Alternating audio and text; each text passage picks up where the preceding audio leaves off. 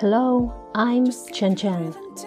今天我要开始朗读小学英语人民教育出版社六年级下册第二单元 Unit Two Last Weekend 上一个周末。 Hey, yo. Are you ready?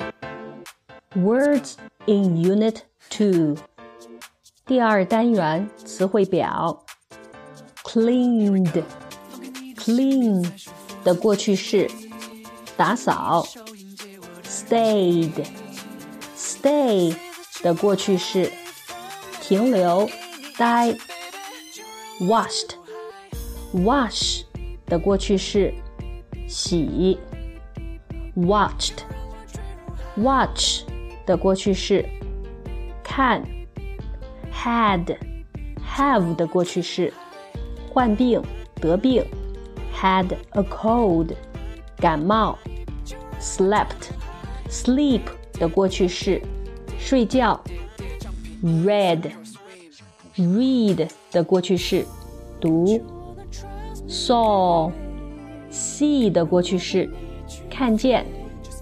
last 最近的上一个的 ，yesterday 昨天，before 在什么之前，drank drink 的过去式，喝，show 演出，magazine 杂志，better well 的比较级，更好的，faster。fast 的比较级，更快的 ；hotel 旅馆；fixed fix 的过去式修理；broken 破损的；lamp 台灯；loud 喧闹的、大声的；enjoy 享受什么的乐趣、喜爱；stay 暂住、逗留。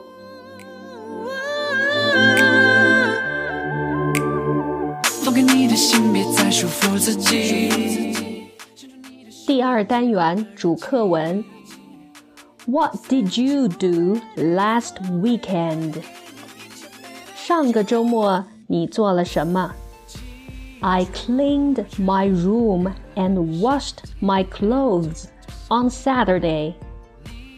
周六我打扫了房间，我还洗了衣服。 Did you play football with 张鹏？你和张鹏一起踢足球了吗？Yes, I did. We played football on Sunday. 是的，我踢了。我们周日踢的足球。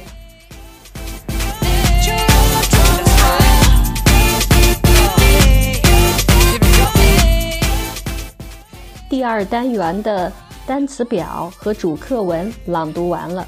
See you in Unit Three.